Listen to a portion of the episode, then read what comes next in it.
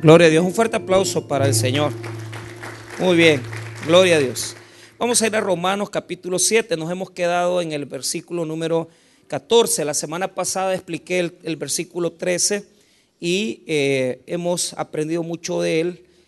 Capítulo 7, verso 14. Mi propósito es llegar por lo menos al verso 18. Aunque podríamos llegar al 25 sin ningún problema. Pero si hay detalles que yo veo ahí que están un poquito, eh, eh, eh, digamos, complicados, yo detengo un poco la enseñanza y me quedo ahí. Ahora, ¿qué vamos a hablar el día de hoy? Vamos a hablar del el poder del pecado, el poder del pecado. Esa es la porción de versículos que Pablo nos va a estar refiriendo el día de hoy. Y vamos a ir haciendo reflexión, porque Pablo primero nos va a describir una conducta que ha visto en él. Esto es interesante porque eh, ya les voy a explicar esta porción, pero lo que quiero que ustedes vean es que él mismo se ha visto, él mismo ha revisado su conducta y ha notado que sucede esto en, él. Él experimenta esto y lo que quiere es compartirlo con nosotros para poder hacer reflexión de cómo el pecado eh, nos atormenta, cómo el pecado nos azota, cómo el pecado manipula nuestra vida en diferentes maneras. Eh, versículo 14, ¿lo tenemos? Muy bien, la palabra de Dios dice así, porque sabemos que la ley es espiritual, mas yo soy carnal, vendido al pecado, porque lo que hago no lo entiendo, pues no hago lo que quiero, sino lo que aborrezco, eso hago. Y si lo que no quiero, esto hago, apruebo que la ley es buena de manera que ya no soy yo quien hace aquello, sino el pecado que mora en mí. Y yo sé eh, que en mí, esto es, eh, en mi carne, no mora el bien, porque el, que, el querer el bien está en mí, pero no el hacerlo.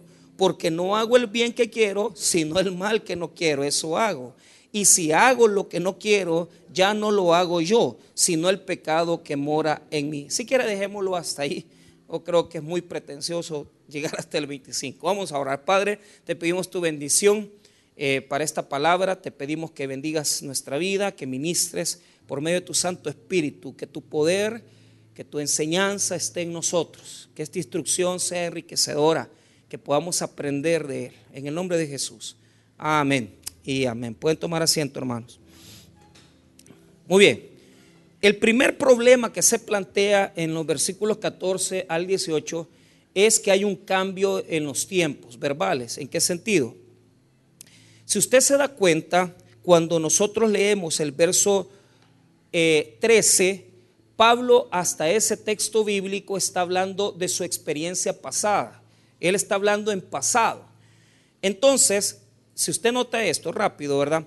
Luego, lo que es bueno vino a ser muerte para mí. Esa es la pregunta que hace Pablo. O sea, está hablando en tiempo pasado. Pero en el verso 14 en adelante hay un tiempo que cambia. Es él, él está hablando en presente, en presente. Entonces, yo ya les voy a explicar por qué, pero primero quiero que note ese detalle. Segundo detalle, importante antes de entrarle al texto y al griego. Lo que hay que notar aquí es que muchos eruditos, Newell, eh, este, también eh, algunos eruditos como Hendrickson, John MacArthur y otros más, ¿verdad? Eh, incluso los padres de la iglesia, San Agustín, o sea, muchos, han dicho que Pablo no está hablando de él. Y la razón es porque hay una fuerte inclinación de, digamos, en los tiempos pasados, hoy ya no, de pensar que en un momento, pues Pablo también tuvo que haber sido no pecador. Entonces, cuando leían esta porción de versículos y vemos que el personaje que está hablando ahí está atormentado por el pecado, a, los, a los grandes eruditos, ¿verdad? los teólogos del siglo de la Edad Media, de los primeros siglos de la iglesia, los de la patrística y la escolástica, se les hizo bien difícil creer que era Pablo. Incluso, eh, no quise yo copiar todo eso porque no valía la pena. Eh, pensaron que de quien está hablando es de un inconverso, de una persona que no es convertida. ¿Por qué? Solo, solo solo mire cómo comienza el verso 14 hablando en tiempo presente. Porque sabemos que la ley es espiritual, mas yo soy carnal. Entonces, eso los religiosos no lo soportaron.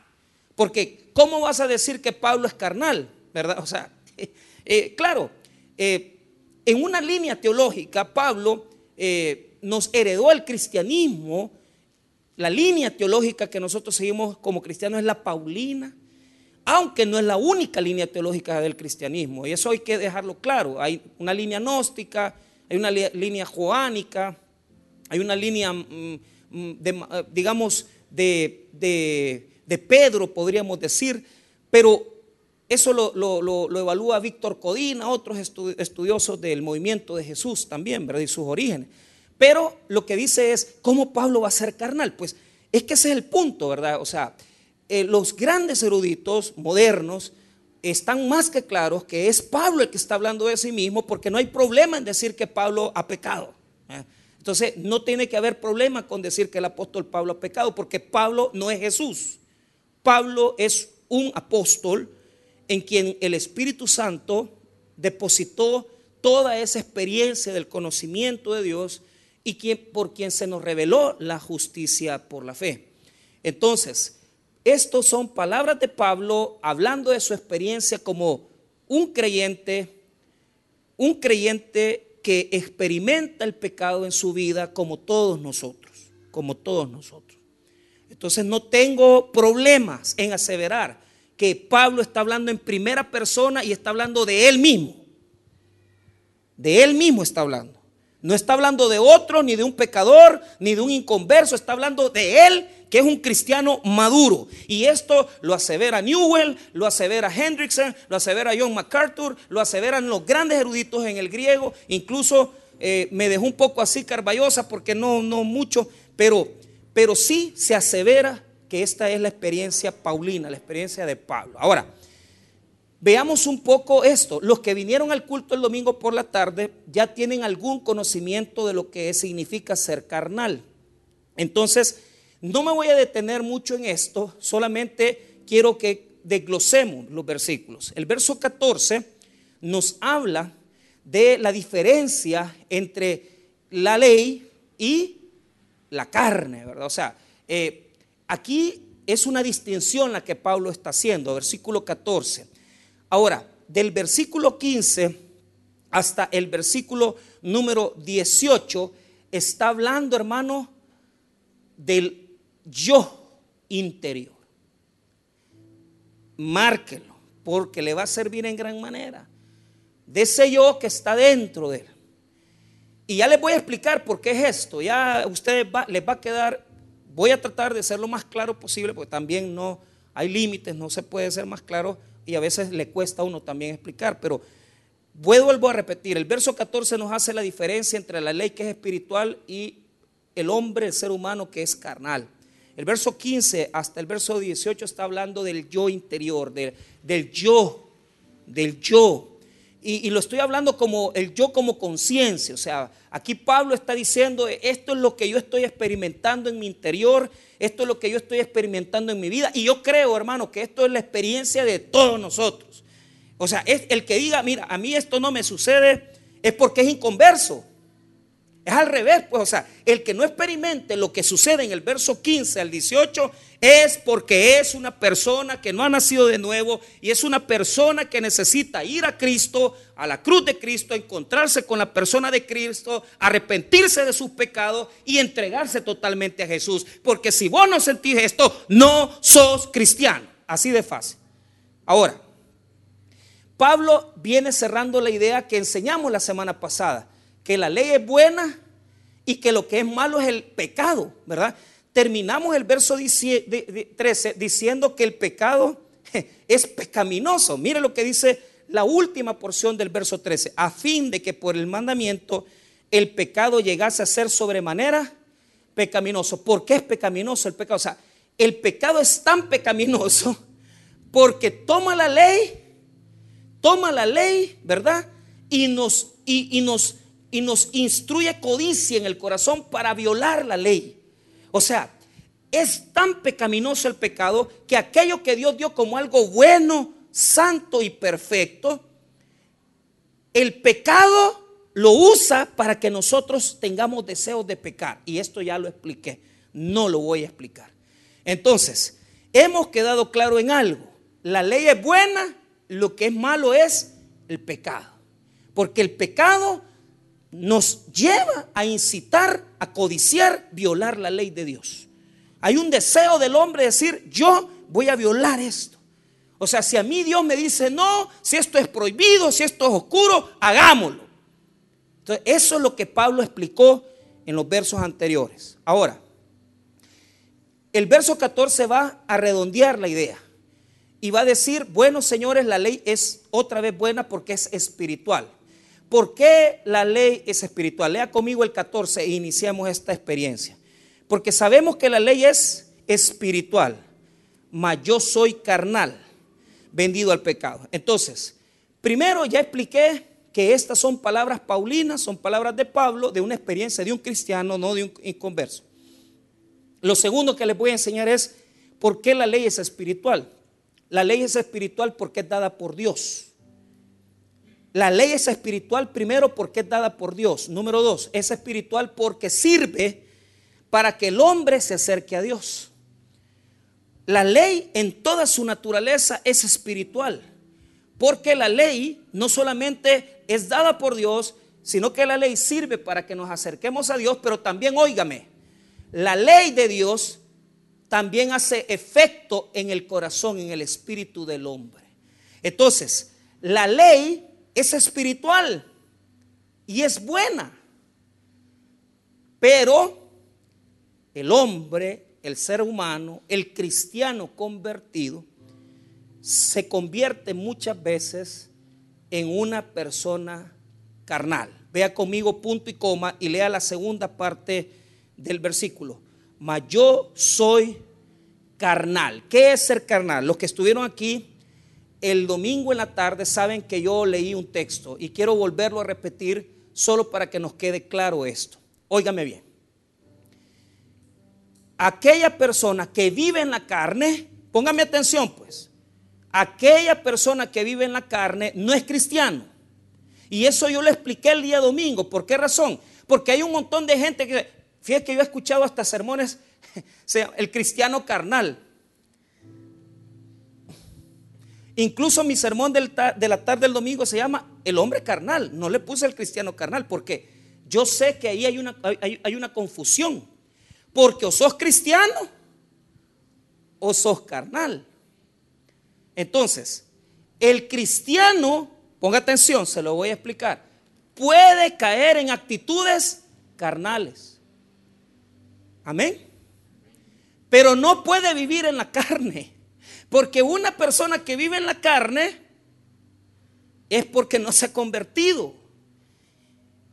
Entonces, yo escucho en, las iglesias un montón de gente que es que ese, ese hermano es carnal, porque dice malas palabras, porque es ofensivo, porque eh, no se ha convertido, porque hace esto, hace lo otro. Es que no puede ser cristiano y ser carnal.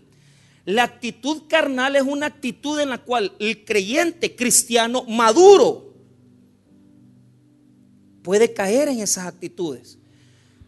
Muchas veces es el recién convertido, está buscando una conversión en Dios, está queriendo hacer un esfuerzo, pero también, hermanos, la actitud particular de la persona carnal es que se comporta como una persona inmadura, que se comporta como una persona que no tiene madurez espiritual.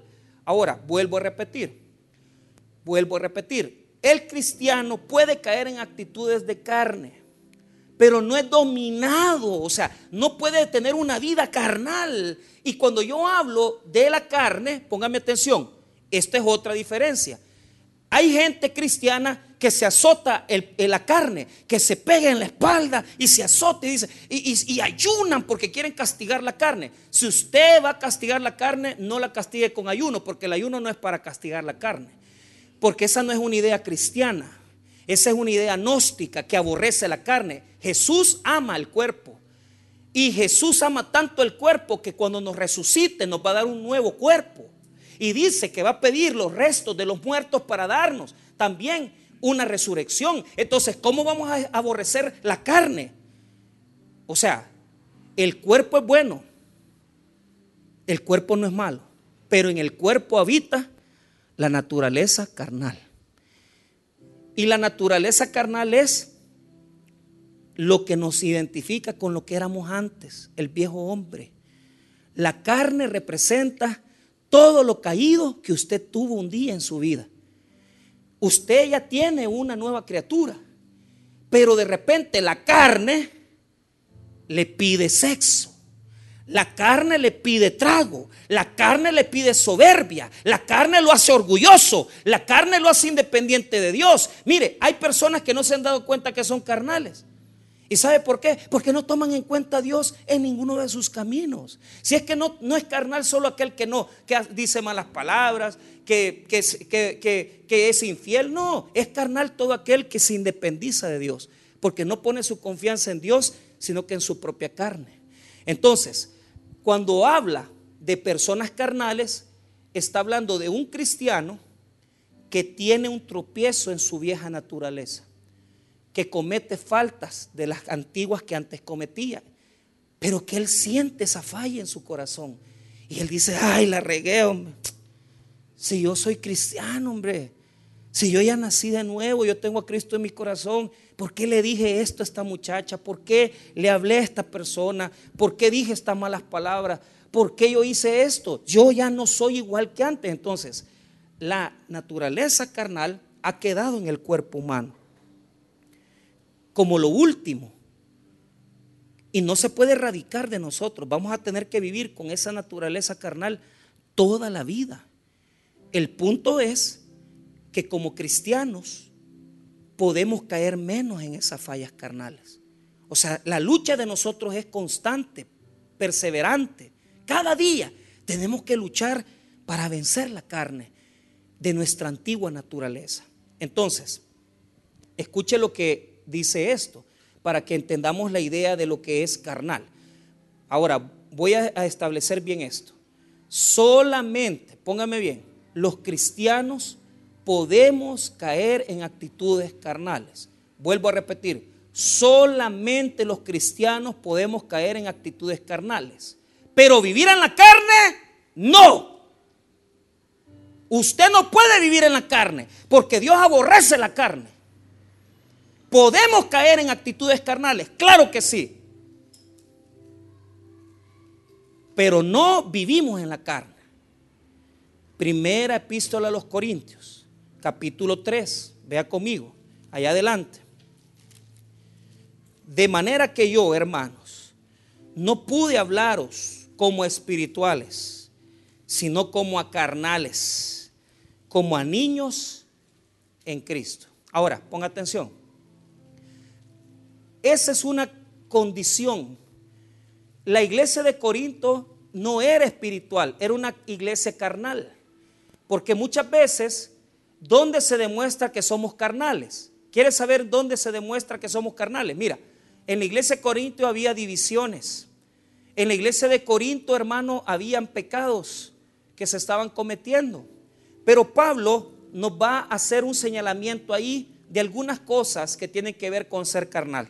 Mire lo que dice el verso 2 y 3.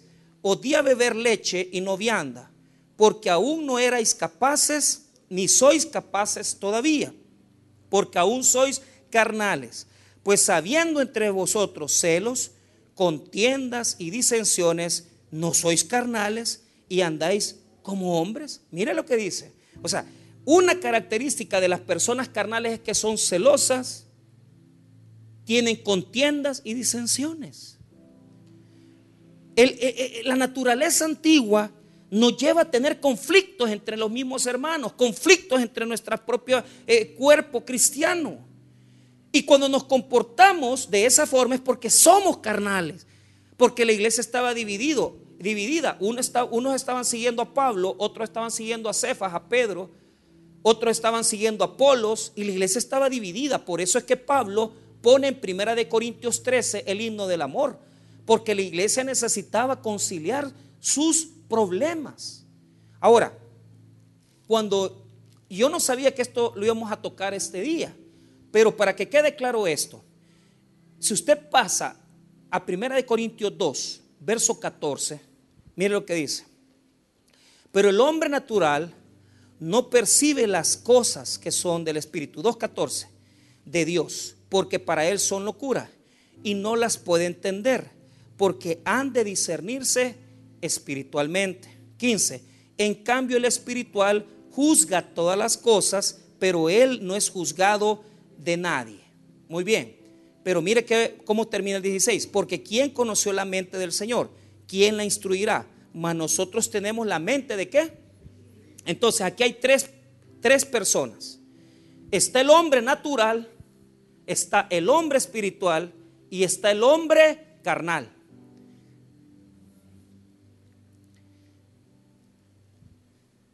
El hombre natural es el hombre que se deja ir por sus instintos, no tiene el conocimiento de Dios, es inconverso, no cree en Cristo Jesús, no sabe nada de Dios, sabe poco de Dios. Pero ¿cuál es el problema? Este hombre natural no depende de Dios, no tiene el Espíritu Santo en su vida. Entonces, el hombre natural, porque algunas personas dicen, es que mire, los carnales son, es, que no son, es que son inconversos. No, no, no, vuelvo a repetir. El hombre natural es el inconverso. El hombre espiritual es el cristiano que tiene la mente de Cristo. Y el carnal es el cristiano que cae en las faltas de la antigua naturaleza. El cristiano que cae en las faltas que cometíamos antes. Tenemos que e, entender esto. No confundamos al cristiano, ¿verdad? al creyente que por acciones determinadas de su carnalidad cae en esas acciones con aquel que es inconverso. Ahora, por eso yo fui muy determinante. El cristiano no puede vivir en la carne. Por eso decir que es cristiano carnal no encaja, porque o sos cristiano o sos carnal, ¿verdad? O sea, si vivís en la carne, simplemente no sos cristiano. Ahora, cuando la Biblia dice sois carnales, quiere decir que son cristianos, pero que caen en faltas, en faltas espirituales, en faltas que no termina uno de agradar a Dios. Eso quiero dejarlo claro. Puede ser, póngame atención en esto. Mira, por ejemplo, yo te voy a decir una cosa y te, lo, te voy a abrir mi corazón. Si a mí hay un culto que me cuesta predicar, es el lunes porque yo vengo cansado del domingo y a veces no tengo el tema del lunes y, qué voy a predicar y de dónde. Entonces es una lucha en mí porque, porque yo quiero descansar, yo quiero reposar. Pero entonces ahí está aquella cosa que uno dice, ay, pero es que tengo que, tengo que hacer el sermón, tengo que predicar. Para mí es fácil venir y decir, mire, predíquelo usted, predique cualquier persona. Pero Dios me dice, no dejes ese culto. Y, he sentido más inclinación a dejar el culto del viernes que el culto del lunes, fíjese. Pero yo siento que cuando yo deje ese culto va a ser cuando yo encuentre un líder, un predicador que pueda llevar ese ministerio. O sea, yo no quiero que sea un predicador que solo venga a sacar el problema del culto y, a sacar del... No, que sea un líder que pueda llevar familias es muy diferente. Predicar todos podemos, los que hemos tenido un, seminario, lo, que sea. Pero ¿cuál es el problema? Para poder ponerte ante familias en la iglesia, necesitas testimonio. Y necesitas también cuidar a la gente. Entonces, yo digo, no, Señor, este es el último lunes, ya no aguanto más. Y el Señor me pone, mira, este tema está bien, bien bonito. Y comienzo a agarrar la Biblia y Dios comienza a hablar. está bueno, voy a hacer el sermón, ahí está. O sea, hay una lucha. Entonces muchas veces he venido el día lunes, he venido, y yo lo reconozco, he venido con una actitud en la carne, porque no he hecho mi mejor esfuerzo, no he hecho lo mejor que he podido y probablemente es como traerle a Dios una ofrenda, una ofrenda ingrata. Porque cuando venís a darle a Dios lo que no sirve, entonces ¿para qué venís? Si no vas a venir con toda la pasión de tu corazón a cantarle a Él, si no vas a venir a cantar al Señor, a adorarle a Él con toda tu pasión, no vengas mejor, quédate en tu casa, más que estás perdiendo la bendición. ¿Me entiendes lo que te quiero decir? Y muchas veces como predicadores subimos, pero no tenemos el nivel. Pero aún así Dios acepta la ofrenda y dice, mira Mike, está bien. Yo sé que es un, o sea, has venido bastante en la carne porque no terminaste de hacer la labor. No la has hecho con todo el corazón. Entonces no puedo agradar a Dios. Pero aún así, Dios de vez en cuando le toca el corazón a alguien y se convierte. Y uno dice, entonces, pues, es que no son por tus esfuerzos, son por mis esfuerzos espirituales. Es Dios el que hace eso. Entonces, cuando nosotros somos capaces de reconocer que somos, así honestamente, que la mayoría de acciones de nuestra vida somos bastante carnales, no porque fumamos, no porque somos codiciosos, sino que somos incapaces de dar algo completo a Dios. Entonces, desde ahí ya viene en nuestra vida madurez. Pero hay gente que no es madura. Porque si una persona es madura, no se cree la gran cosa, ni tampoco siente que anda bien, yo soy una persona muy buena con Dios, este no anda tan bien con Dios. No, es que eso es, tenemos que superarlo. Tenemos que superar también ese egoísmo, esa, esa soberbia que teníamos los evangélicos antes. Ah, yo, nosotros somos salvos, 100% salvos. Mira, cálmate, mejor callate. Y que, y que hablen tus obras, que hablen tus acciones y tu testimonio antes de andar hablando tonterías. Que mire, yo tengo a Cristo en mi corazón. No, no, no. Que la gente se dé cuenta por tus acciones, por tu testimonio. Yo creo que estamos en un tiempo donde ya tenemos que hacer cambios. Dice el pastor Junior que llegando a todos estos centros penales en estas épocas, hasta de los jóvenes, él se impresiona porque él comienza a predicar y los hipotes todos se pueden las alabanzas. Usted, el gran avivamiento que hay ahí adentro. Porque todos son hijos de evangélicos y todos son evangélicos. Pero ¿qué les estoy diciendo? Hemos caído en la soberbia de pensar que porque, ay, que yo acepté a Cristo en mi corazón. Eso no es lo determinante. Lo determinante es si ya verdaderamente, si verdaderamente ese, esa carne está dominada, está sometida al Espíritu Santo. Porque si la carne todavía te domina, te es necesario nacer de nuevo. Te es necesario nacer de nuevo. Y que te quede claro. Eso sí es muy importante. Ahora, vemos entonces un resumen. Está el hombre natural que es un inconverso, que no tiene conocimiento de lo espiritual ni nada. Está el hombre espiritual que es un hombre que ha recibido a Cristo, que conoce a Jesús, que tiene el Espíritu Santo, que tiene la mente de Cristo.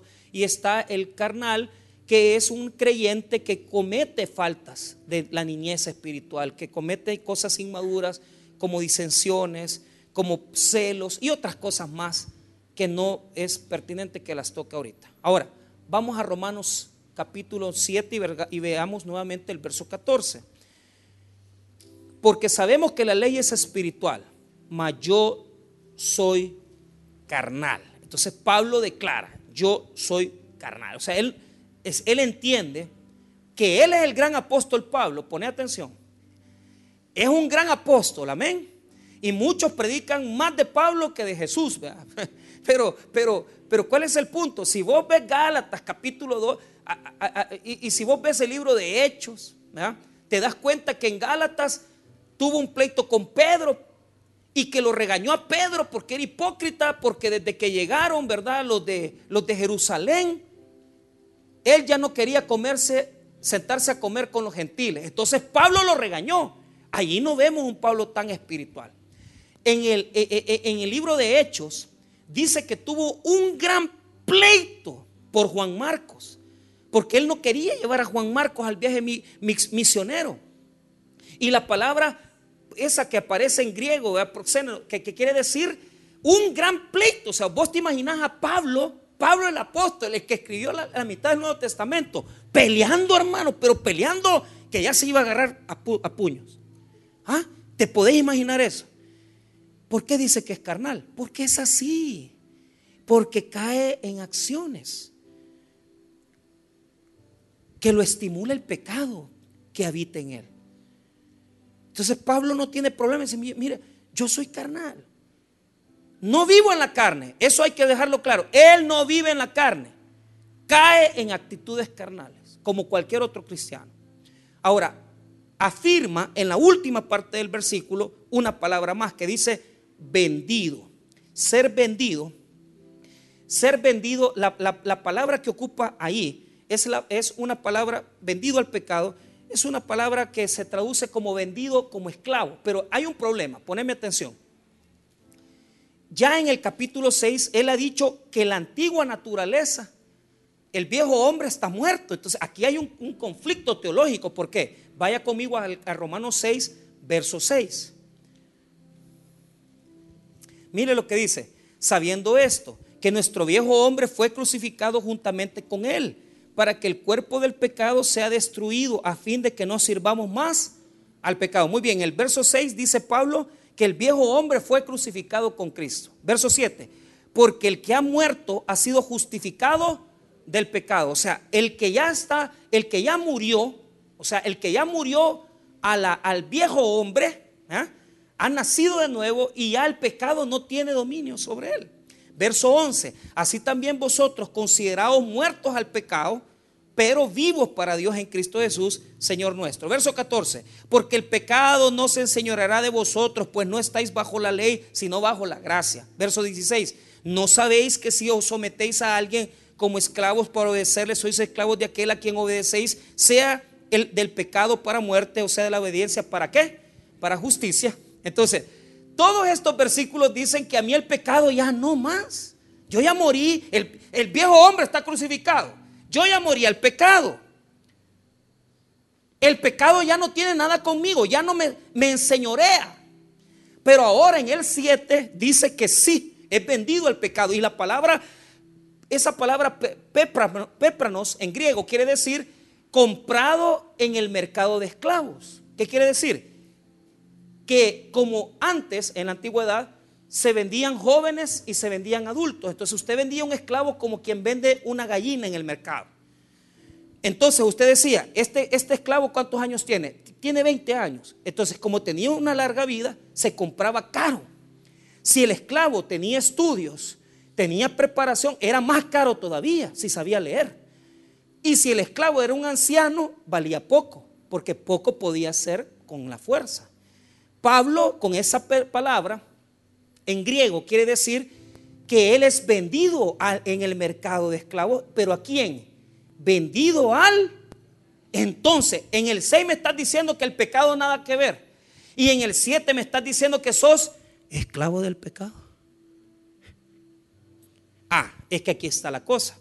Cuando yo enseñé el capítulo 6, les fui repitiendo en las enseñanzas que esta era una afirmación legal, porque jurídicamente, jurídicamente ya el viejo hombre no tiene dominio sobre mí. Pero cuando llegamos al versículo 14 se llama la práctica, la fe práctica de la vida cristiana. Entonces, a mí espiritualmente el pecado ya no me domina, el pecado ya no me somete. El viejo hombre está crucificado, pero en la vida diaria veo ahí 50 pesos mal puestos y me dan ganas de agarrar. Veo una mujer que no me dan ganas de ver.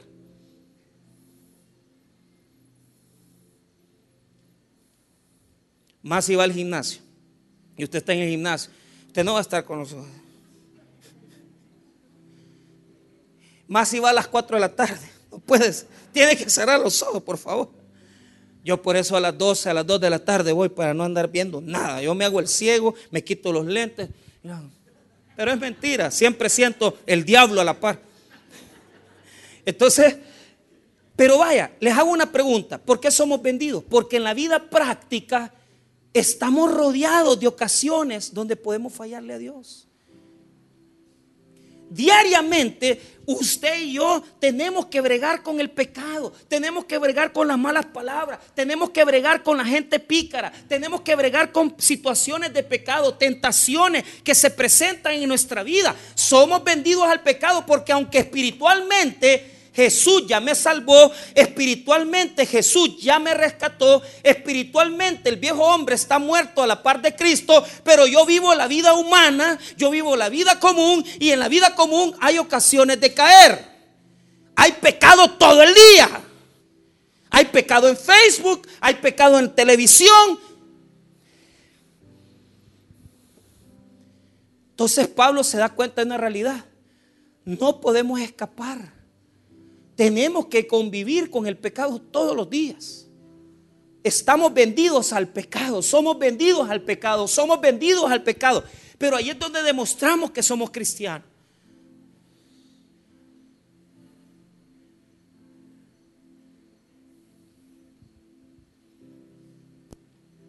sabemos lo que es malo. Y si sabemos que una persona nos va a pedir consejería y la mujer nos gusta, entonces ¿por qué nos vamos a quedar solos con esa mujer? Ya estuvo, no más. Si sabemos que la cipota nos interesa, nos gusta, ¿para qué le va a pedir el número? Se va a meter en problemas. Si usted sabe que esa persona está casada, ¿para qué se mete en problema? Usted está vendido al pecado y a usted le gusta el pecado, pero usted tiene que saber que legalmente usted tiene el poder para decir que no. La cosa es decir no. Cuesta, sí, pero somos vendidos al pecado. Por eso caemos en actitudes carnales. Ahora, vea conmigo el 15. Y aquí vamos a hablar del interior. Pablo identifica algo que usted y yo tenemos y vamos a ir cerrando. Este texto hay que entrarle porque esto se le llama la lucha interior. Entonces, mire cómo comienza. Porque lo que hago, coma, no lo entiendo. Ginoscos, en griego, ginoscos, no lo entiendo. Ginoscos no quiere decir, no, no solamente quiere decir que no le entiende, sino que además es que es para él, para Pablo, es difícil de aceptarlo. O sea, la palabra ginoscos en la forma en que está ahí conjugada, quiere decir que él no lo acepta, no puede ser, no puede ser. Porque él comienza el verso 15 diciendo, porque lo que hago, aquí está explicando del por qué él es carnal. Entonces, en su forma de vivir hay una incongruencia que él no comprende, porque él ya se vio, él dice, hey, ¿por qué soy así? Mire, fíjese que a veces yo me he puesto eso, porque yo digo, yo estoy viniendo de orar y me pasó la última vez cuando mi esposa venía de, de México y la iba a ir a traer a San Salvador. Y yo estaba orando, estaba con una gran pasión, con la alabanza. Y de repente mi suegra, vamos a ir a traer a Cinta. Y yo venía bravo, hermano. Entonces, y todo el, mire, y mire, Dios sabe que el Espíritu Santo me había puesto, tenés que morderte la lengua porque vos mucho hablas. Entonces, pero todo el camino, hermano, todo el camino de mi chapa, todo esto, llegué al bulevar del ejército, había una fila de carros, había una trabazón. Y yo, Espíritu Santo, dame paciencia para que mi suegra no me saque de onda, porque tenía, porque tenían hambre, yo no les había dado de comer, pero porque eh, habían levantado tarde y comía, y cuando comió una su quesadilla que estaba toda, ya a ver de cuántos días, porque ya no aguantaba el hambre, si es que ahí ya, ya, ya. Y cuando ya había que íbamos pasando la trabación, ya, Señor, ya, ya vamos a llegar, ya vamos a llegar. Pero ¿sabe cuál es el problema? Es incongruente, porque yo acabo de orar, acabo de estar con Dios, y me estoy comportando como una bestia. ¿Me entiende lo que le quiero decir? ¿No le ha pasado eso? Que usted viene de la oración y de repente el diablo se le mete.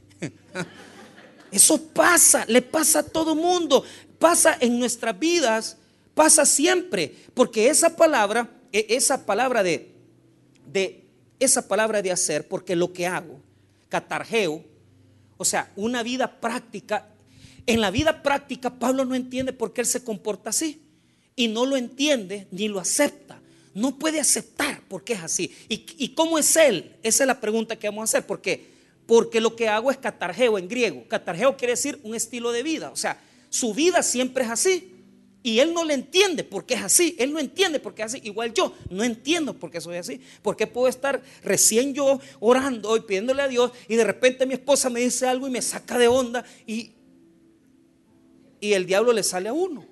Entonces, eso es lo que Pablo va a explicar. ¿Por qué? Mire, punto y coma.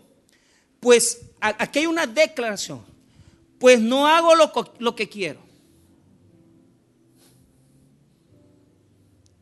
No hago lo que quiero.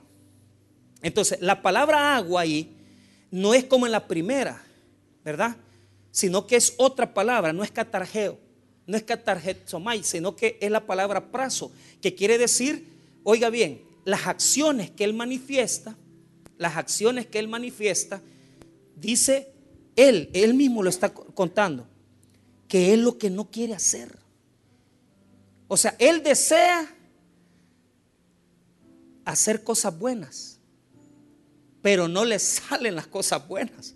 La palabra quiero, pues no hago lo que quiero, es un deseo interior. Él desea hacer la voluntad de Dios. ¿Quién aquí no quiere hacer la voluntad de Dios? Si es que, mire hermano, todos aquí queremos hacer la voluntad de Dios. Esa palabra querer, esa palabra querer en el texto griego es algo, un anhelo que no se cumple. Un anhelo que no se cumple porque usted pasa deseando, mañana voy a ser bueno, mañana voy a ser así. Pero ¿qué es lo que termina pasando? Eh, sino que termina siendo lo que usted aborrece. Y eso que aborrece es violación de ley.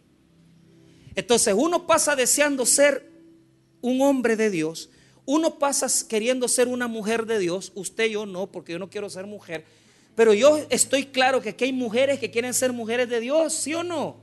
Hermanas, sean mujeres de Dios, cuiden su testimonio, cuiden su forma de vestirse, cuiden su coqueteo, cuiden lo que hablan, cuiden su comportamiento, sean mujeres de Dios, varones, sean varones de Dios, cuiden sus ojos, cuiden su corazón, cuiden lo que miran, cuiden lo que leen en la Biblia. Uno desea, pero termina siendo totalmente lo contrario y lo que aborrece es lo que uno hace. Aborrezco, eso hago. Leamos nuevamente el 15 para que entendamos este conflicto. Porque lo que hago, o sea, su forma de vivir, no lo entiendo, no sé por qué soy así. Y como sos, Pablo, pues no hago lo que quiero, porque yo en mi corazón deseo cosas grandes de Dios. Yo deseo orar, yo deseo servir, yo deseo ser bueno. Pero termino haciendo lo que aborrezco. No esa es nuestra realidad. No es esa nuestra realidad.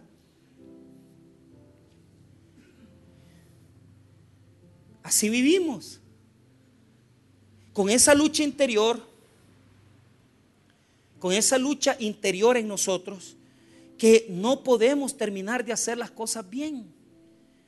Y mire, a, uno se decepciona porque uno dice, yo tengo luchas como usted no se imagina. Tengo luchas con dinero. Tengo luchas con eh, que mañana voy a hacer esto y lo otro. Y, y, hay veces, hermano, yo pongo todo lo que tengo que hacer al siguiente día. Incluso con el pastor Eric, él sabe que todos los días lunes yo le paso un listado de las cosas que hay que hacer en la semana. Pero una decepción, hermano. Porque todo muchas veces que cuando yo me proponga, yo digo, ¿por qué no permitís que yo haga esto? ¿Por qué no, no puedo? Entonces es la manera en la cual debemos de entender que aunque anhelamos en nuestro corazón ser correctos, a esto yo le llamo el yo regenerado. El yo regenerado pide ser bueno, el yo regenerado pide ser correcto. Pero ¿sabes cuál es el problema? Que terminamos haciendo lo contrario terminamos haciendo lo contrario. Y no es una forma de incitarles a que, a, que se decepcionen, porque fíjese que eh, eh, eh, hay un yo que es aquel que tiene todo cristiano dentro, que está nacido de nuevo, que está regenerado y anhela las cosas buenas de Dios, anhela las cosas santas de Dios, anhela lo que es bueno de Dios. Pero el problema es que no nos sale, no nos sale. En la práctica no me sale completo. No salgo. Pero en el corazón, a mí me pasa el verso 16, que a pesar que a mí no me salen las cosas, Por eso yo afirmo, la ley es buena. El que es malo soy yo. La ley no puede ser mala, la ley es buena. El que es malo soy yo porque hay algo dentro de mí que aunque yo anhele hacer las cosas buenas, termino haciendo las cosas malas. Verso 16. Y si lo que no quiero, esto hago, apruebo que la ley es buena. Entonces, allá en el fondo, usted sabe, porque aunque se esté acostando con una mujer que no es su esposa, usted sabe que la está regando. Usted sabe que la está regando. Y usted sabe que está violando la ley de Dios. Y usted sabe que el malo es usted y que Dios es bueno. Y usted sabe que la ley es buena. Entonces esa es la decepción del hombre. Que aunque anhela ser bueno, aunque anhelamos querer cambiar, fracasamos constantemente en nuestras obras. Fracasamos constantemente en nuestra vida. Fracasamos constantemente en las cosas que hacemos. Y, mire, es un quebranto muchas veces porque uno dice, ¿por qué dije esto? ¿Por qué la mala palabra? ¿Por qué la misma cosa? Cambiame, Señor, cambiame, Señor.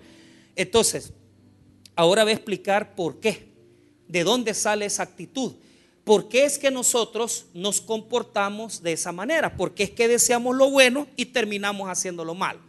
Verso 18, y ahí Pablo lo va, perdón, el 17, ahí lo va a explicar. La razón del por qué deseamos ser buenos, deseamos cumplir la ley de Dios, pero terminamos haciendo todo lo incorrecto.